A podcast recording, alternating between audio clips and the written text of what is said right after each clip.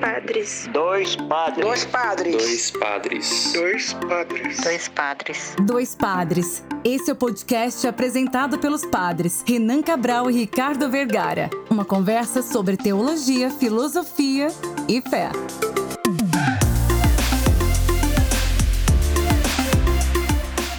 Olá, ouvintes! Está começando mais um episódio do podcast Dois Padres. Eu sou o Padre Ricardo. Eu sou o Padre Renan e hoje nós vamos conversar sobre a filosofia de Zygmunt Bauman. Ou a retrotopia, ou a utopia.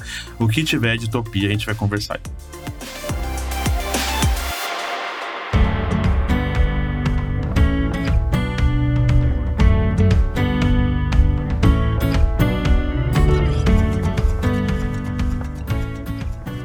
Estudava filosofia, é, talvez isso é muito mais presente do que a, lá do que agora. A gente já ouviu falar nas duas é, eras, né? Ou pós-modernidade ou pós-contemporaneidade. Eu não consigo nunca definir qual a data de início de término dessas coisas. É, eu nem sei se elas se, se comportam assim, com início e com, com fim, né? Sobretudo essas duas, pós-modernidade e pós-contemporaneidade. Se você fosse pensar nessas duas é, eras, duas, duas, dois momentos da vida, dos conceitos que pertencem a, a esse, esse tempo, né? O que mais te preocupa? Eu penso é, eu, faço a pergunta para você e eu vou dizer a minha resposta. Quando a gente fala, por exemplo, de verdades, né, de todo mundo ter uma verdade, ou de que várias, vários sociólogos vão chamar isso de auto-verdade. Cada um cria uma verdade para si e a gente vai sendo superior um ao outro e assim por, por sinal, né? É, isso faz muito é, referência ao tempo que nós estamos vivendo, não só político, mas é, sociológico, filosófico, e a gente vai vendo as pessoas se enfrentando porque a minha verdade é maior que a sua, a minha ideia de vida é maior que a sua, mais importante importante, tem mais é, evidências aqui, evidências ali. Eu estou te fazendo essa pergunta de pós-contemporaneidade, pós-modernidade, é, para ver de onde a gente consegue ir para o texto que a gente vai refletir um pouco. Acho que ainda entra naquela coisa que a gente já falou de você não consegue ler uma história enquanto vive ela, né? Eu acho que a gente ainda está num mundo que vai ser alguma coisa, a gente não é nada ainda. Então, os pós-moderno, pós-contemporâneo, é uma forma de dizer sobre o tempo que a gente vive ainda, eu acho. É, acho que não tem uma definição de quando começa um, quando termina outro. Acho que a gente está vivendo tudo e ao mesmo tempo nada. Então você acha que é um tempo sem, sem estrutura? Ou como, como que é o nome daquele filme? Fragmentado, né? Você acha que é um tempo de, de em que as coisas estão fragmentadas e falta solidez para essas coisas? Ou, ou é simplesmente que as coisas estão sem eixo, sem estrutura, estão fragmentadas. Falta solidez porque algo sólido, como que é construído, né? Construído com o tempo, sobretudo quando a gente fala de sociedade, sociologia, de crescimento, de famílias, moral, costumes, políticas públicas, guerras, se constrói a solidez através de ações que têm uma repercussão futura de algo que aconteceu no passado. Eu quero dizer com isso? a experiência das vivências faz a gente construir hoje, então, uma, uma casca mais dura, uma casca mais mole, e, e em vista, claro que não deliberadamente, não de forma consciente e nem individual, mas de uma, um, um ponto de vista coletivo e sem inércia, né? Que a gente não, não percebe quando isso começa e termina, mas a sociedade vai sendo construída. Então, para ter uma solidez, a gente pode olhar para gerações passadas e apontar características para séculos passados e dizer o que, que era verdade, o que não era, o que acontecia, o que não acontecia, porque temos memória, temos a lembrança, temos os relatos, então se torna sólido, né? Uma sociedade que está acontecendo e está vivendo já não dá para ser sólida por si só, ainda mais num modo que nós estamos vivendo hoje, né, nos últimos anos, que é de uma total falta, de solidez, justamente isso. Falta de uma estrutura rígida, de uma consciência, né, no mundo regado por coisas que passam e se perdem em instantes.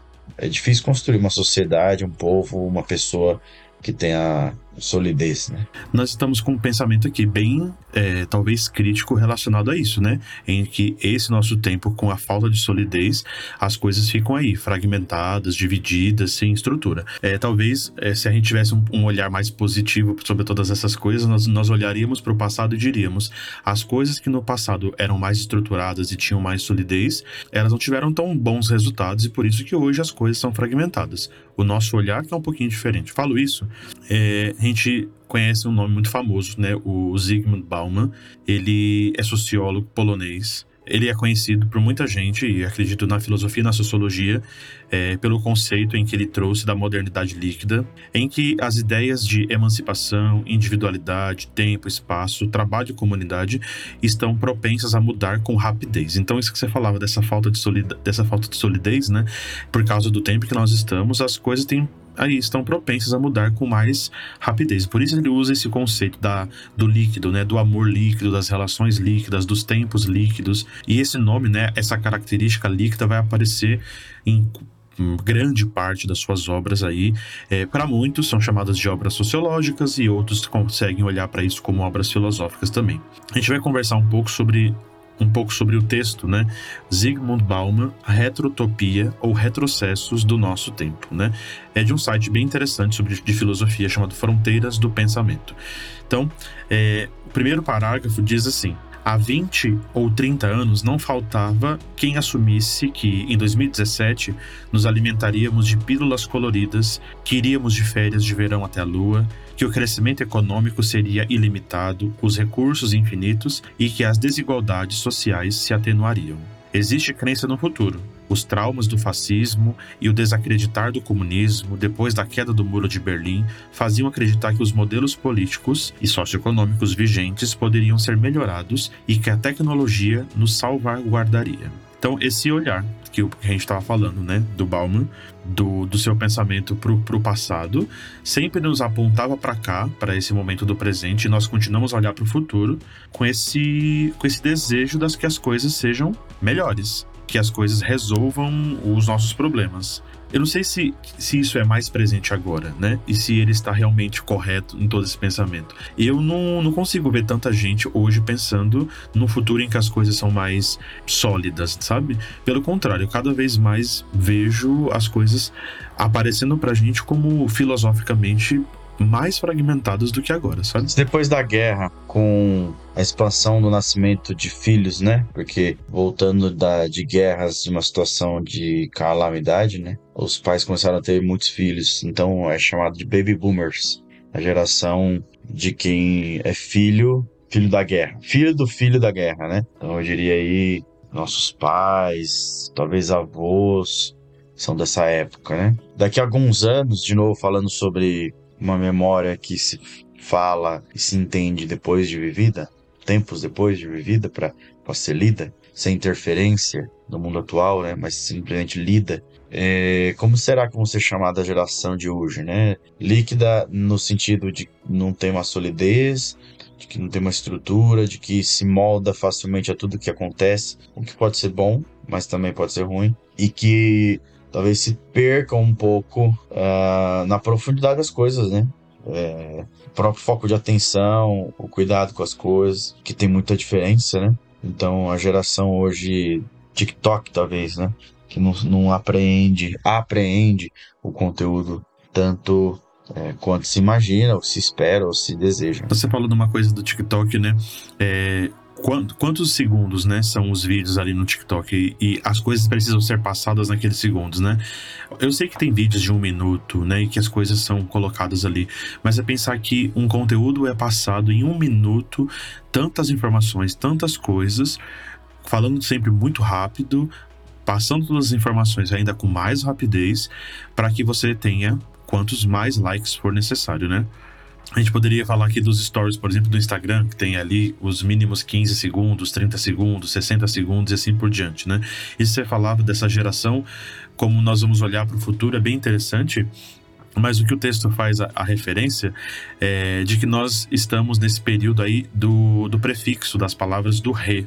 Então, a partir dos anos 90, no campo cultural, que tantas vezes é reflexo e profecia do mundo, começou-se a perceber que nós estaríamos né, em plena era do re, das reformulações, das remisturas, reciclagens, revivalismos, regressos, recuperações, remakes, reedições, retrospectivas, vislumbrando-se uma certa paralisia, como se a única opção fosse voltar melancolicamente ao passado, mas ainda assim a fé no progresso parecia imparável. A gente essa, essa ideia do, das coisas que são que podem ser refeitas, né, usando esse prefixo das palavras, talvez é uma resposta que dá solidez para as coisas, né?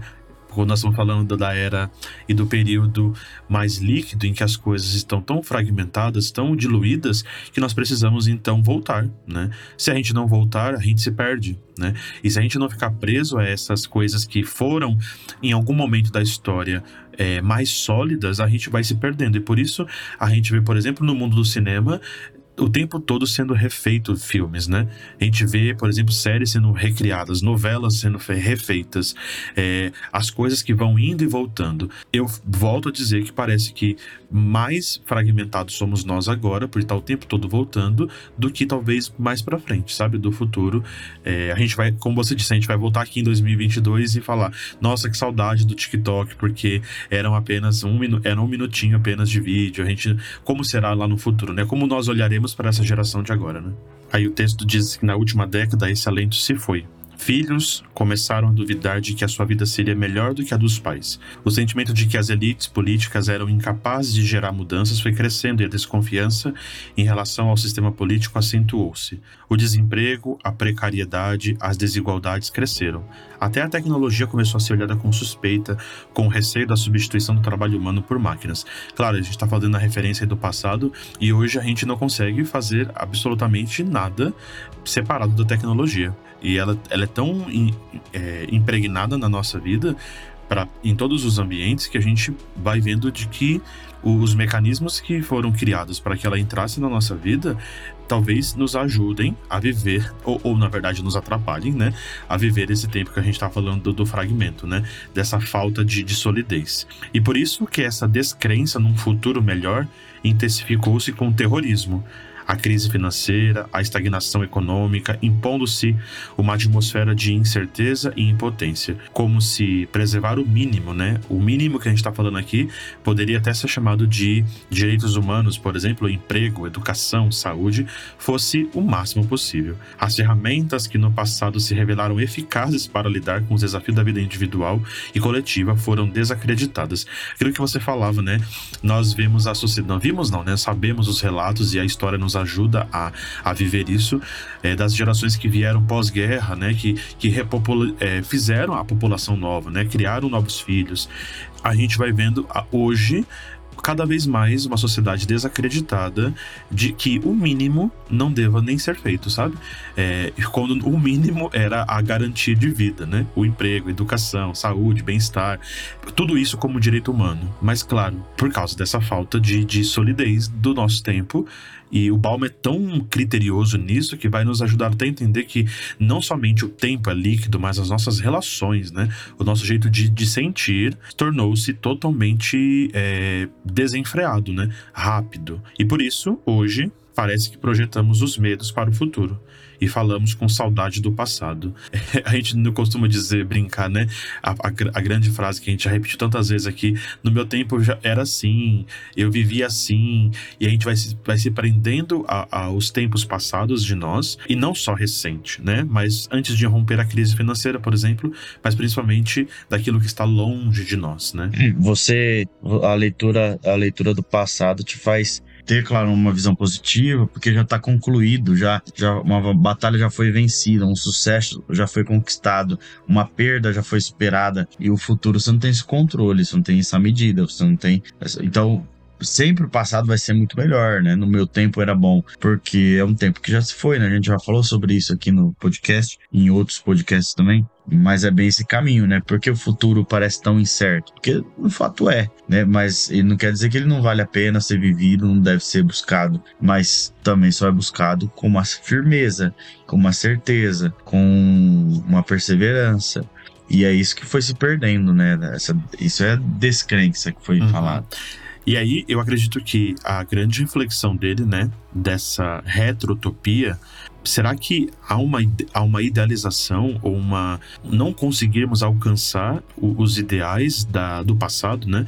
Então, em parte é isto que talvez esteja escrito, né, refletido por ele é, nesse livro, nessa obra, A Retrotopia, é, como talvez eles nos dissesse, né, uma das consequências do fim do pensamento utópico, com todos os seus riscos, mas apesar de tudo baseado numa vontade transformadora e na confiança, tivesse dado lugar ao que é a retrotopia, assente na desconfiança, num regresso a um passado mitificado que nunca existiu realmente, do qual se selecionam apenas algumas partes, numa replicação mais imaginária do que real.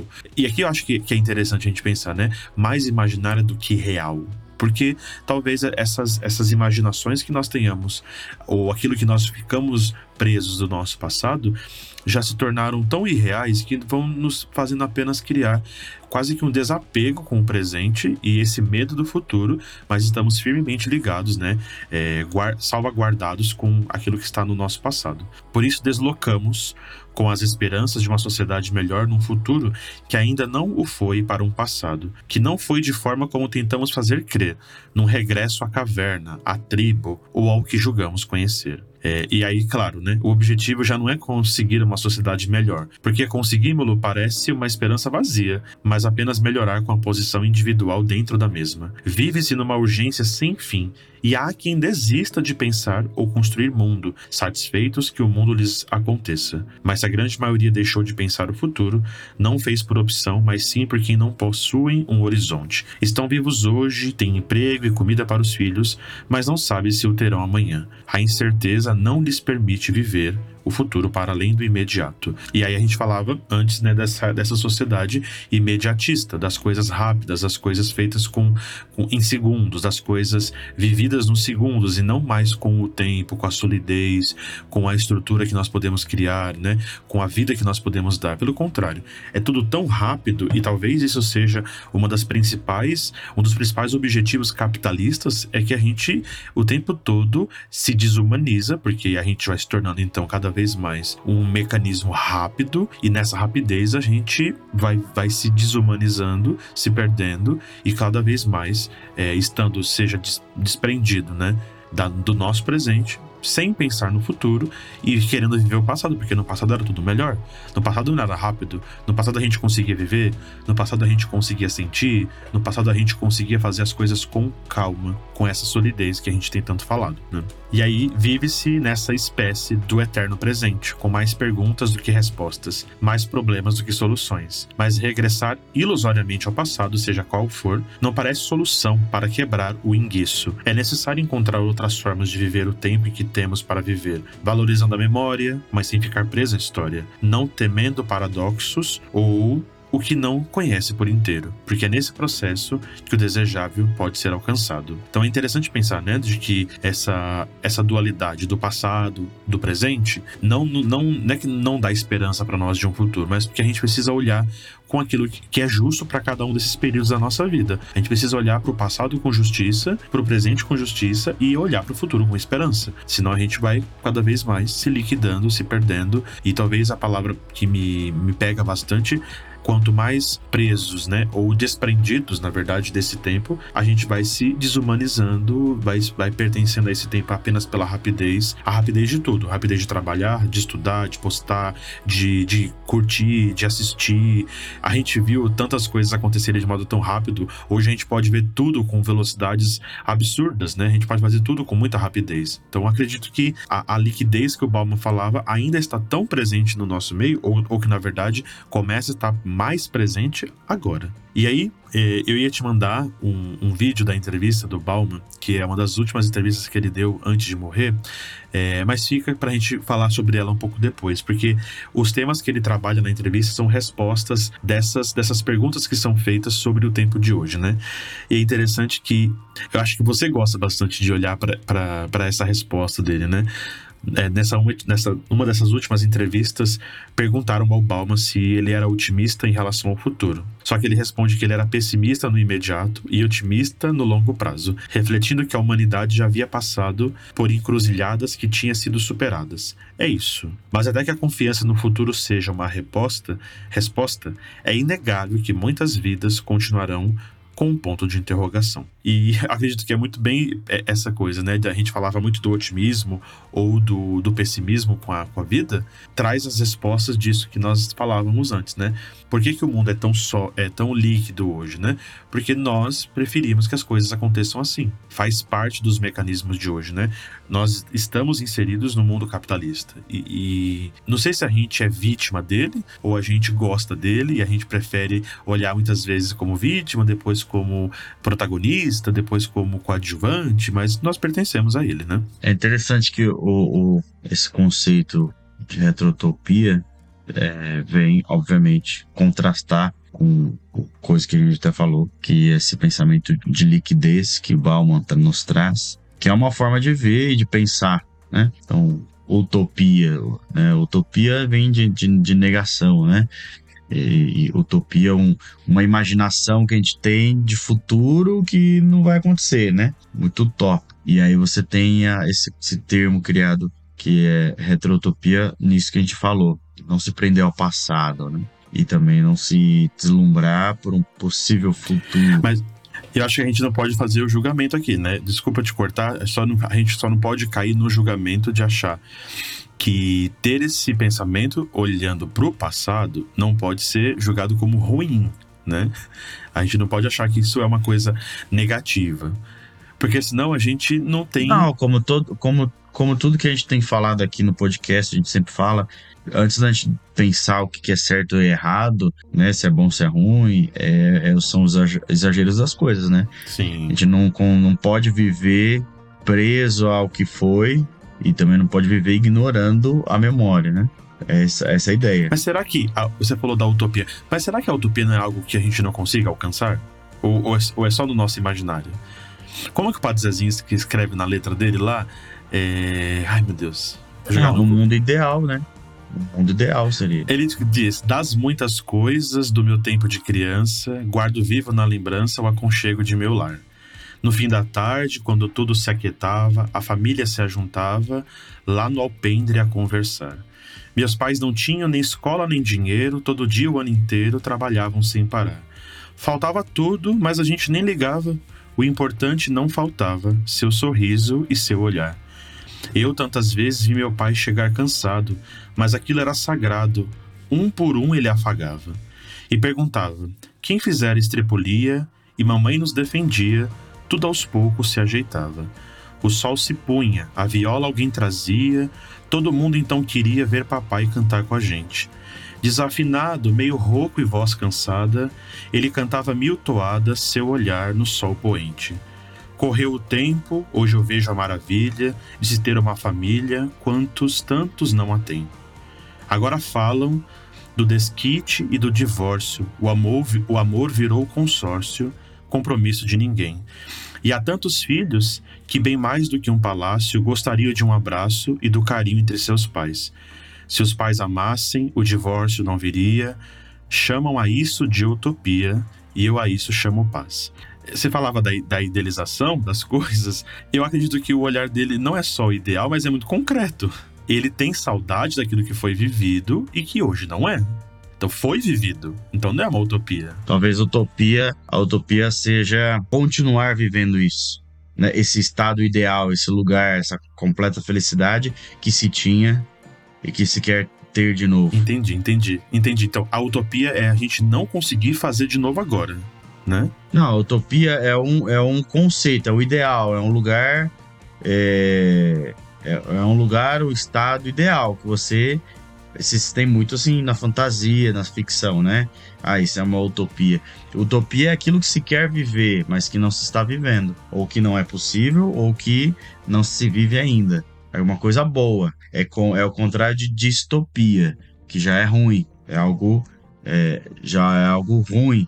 No mesmo, na mesma ideia, quer dizer, é, que significa lugar ruim, ao contrário de utopia, que é um lugar bom, um lugar de felicidade E a distopia é um lugar sofrido, precário ou autoritário, né? E aí, olhando para retrotopia, você imagina então um lugar apegado, intenso, vivido, imbuído, imerso nas memórias do passado. É, é, agora eu consegui entender, porque a gente foi do, a gente foi do Balmo até o Padre Zezinho, mas a gente conseguiu é, chegar no que eu, a minha, a minha resposta, a, na verdade, a minha pergunta, e acho que você conseguiu chegar do que nós pensamos e daquilo que nós não conseguimos fazer. Né? Você falou dessa idealização. Então, peraí, eu não consigo voltar lá e viver do jeito que era antes, mas eu consigo fazer de um jeito novo agora. Então, eu transformo essa utopia em projeto. É uma frase que o Bento XVI falava, né? Ah, a gente não tem que preocupar com a quantidade de fiéis católicos, mas com a qualidade. Se todo cristão agisse como Cristo, teríamos um mundo muito melhor, né? Uhum. Isso é uma utopia o querer esse mundo melhor, né? O, o, o, o, esse conceito desse mundo melhor que cada cristão é cristão de verdade, sabe? Isso é uma utopia. Pode acontecer ou não, ou não mas existe aquele, de, aquele desejo. Então, não sei. Qual seria a nossa utopia? ou qual seria a nossa, a nossa retrotopia? Esse, é. Ou a esse, nossa distopia?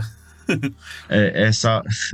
A utopia do cristão verdadeiro é, é, é, interessante, porque, porque isso se espalha aos não cristãos, aos não religiosos, porque se é um modo de viver que é bom, então isso reflete no outro também, né? Independente de religião. Então, o cristão, ele, pelo seu próprio nome, deveria viver. Uhum. Né? Depois, Sim.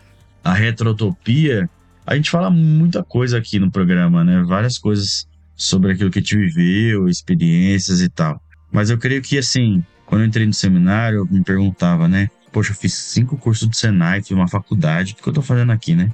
O que, que eu tô aqui? Tudo diferente. Eu desperdicei meu tempo lá estudando. E retrotopia, você. Quer dizer, aí já é minha interpretação do que Bauman disse, né? É você olhar para isso e dizer: não, cara, tipo, você chegou até aqui, passando dos lugares que você passou, encontrando as pessoas que você encontrou, vivendo o que você viveu. E se fosse diferente, seria tudo diferente, você não estaria aqui. Então, olhando o passado não como um desperdício, uma perda de tempo ou uma chance mal aproveitada. Mas pelo contrário, ela é bem aproveitada a partir de agora. Você que decide se vai aproveitar bem, né? Depois que você viveu, depois que você passou. E a distopia, bom, a distopia, de repente ela vira realidade daqui a alguns meses, né? Sim. Espero que não. Espero que não. Em nosso então, Brasil. Pelo amor de Deus. Se a gente for viver uma distopia nos próximos meses, é, eu prefiro a retrotopia mesmo. Pois é. Pois é.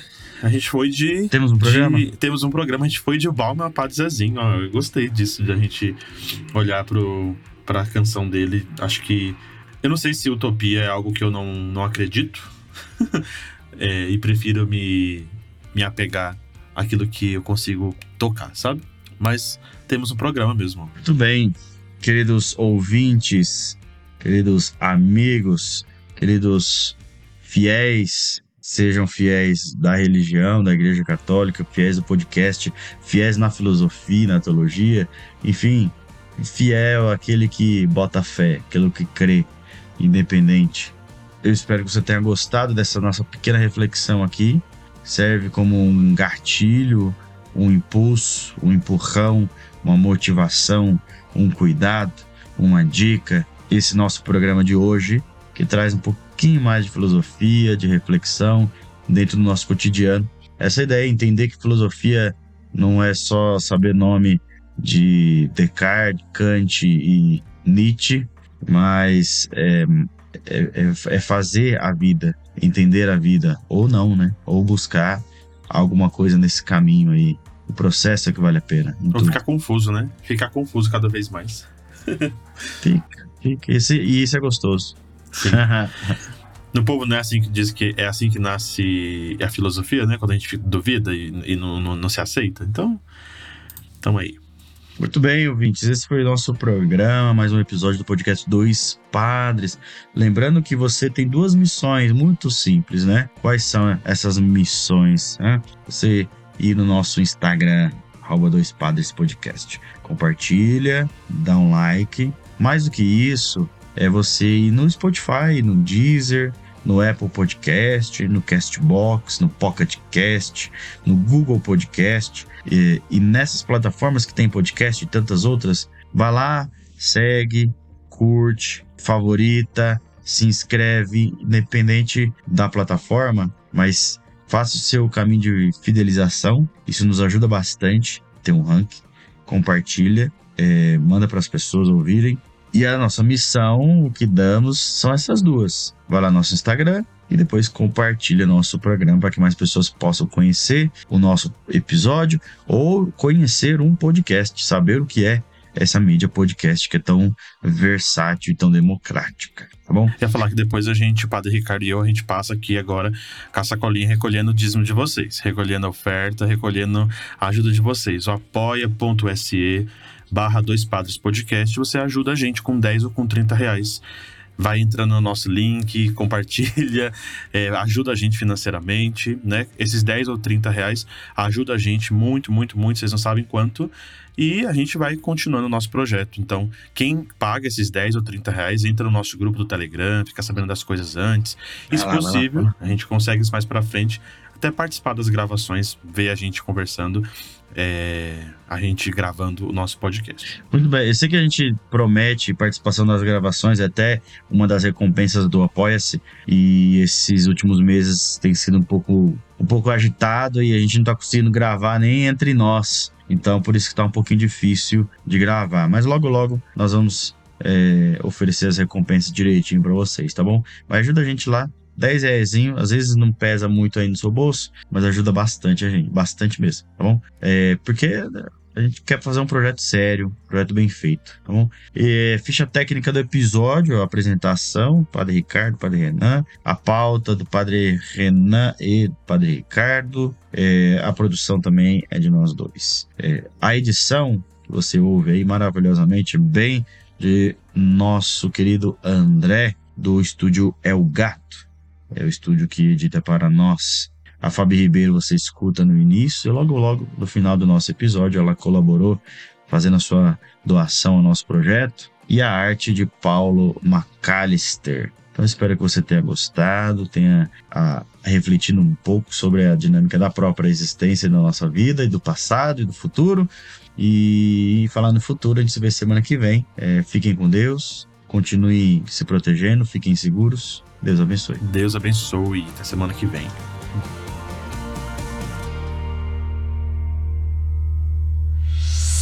Você ouviu o podcast Dois Padres, apresentado pelos padres Renan Cabral e Ricardo Vergara. Até a próxima!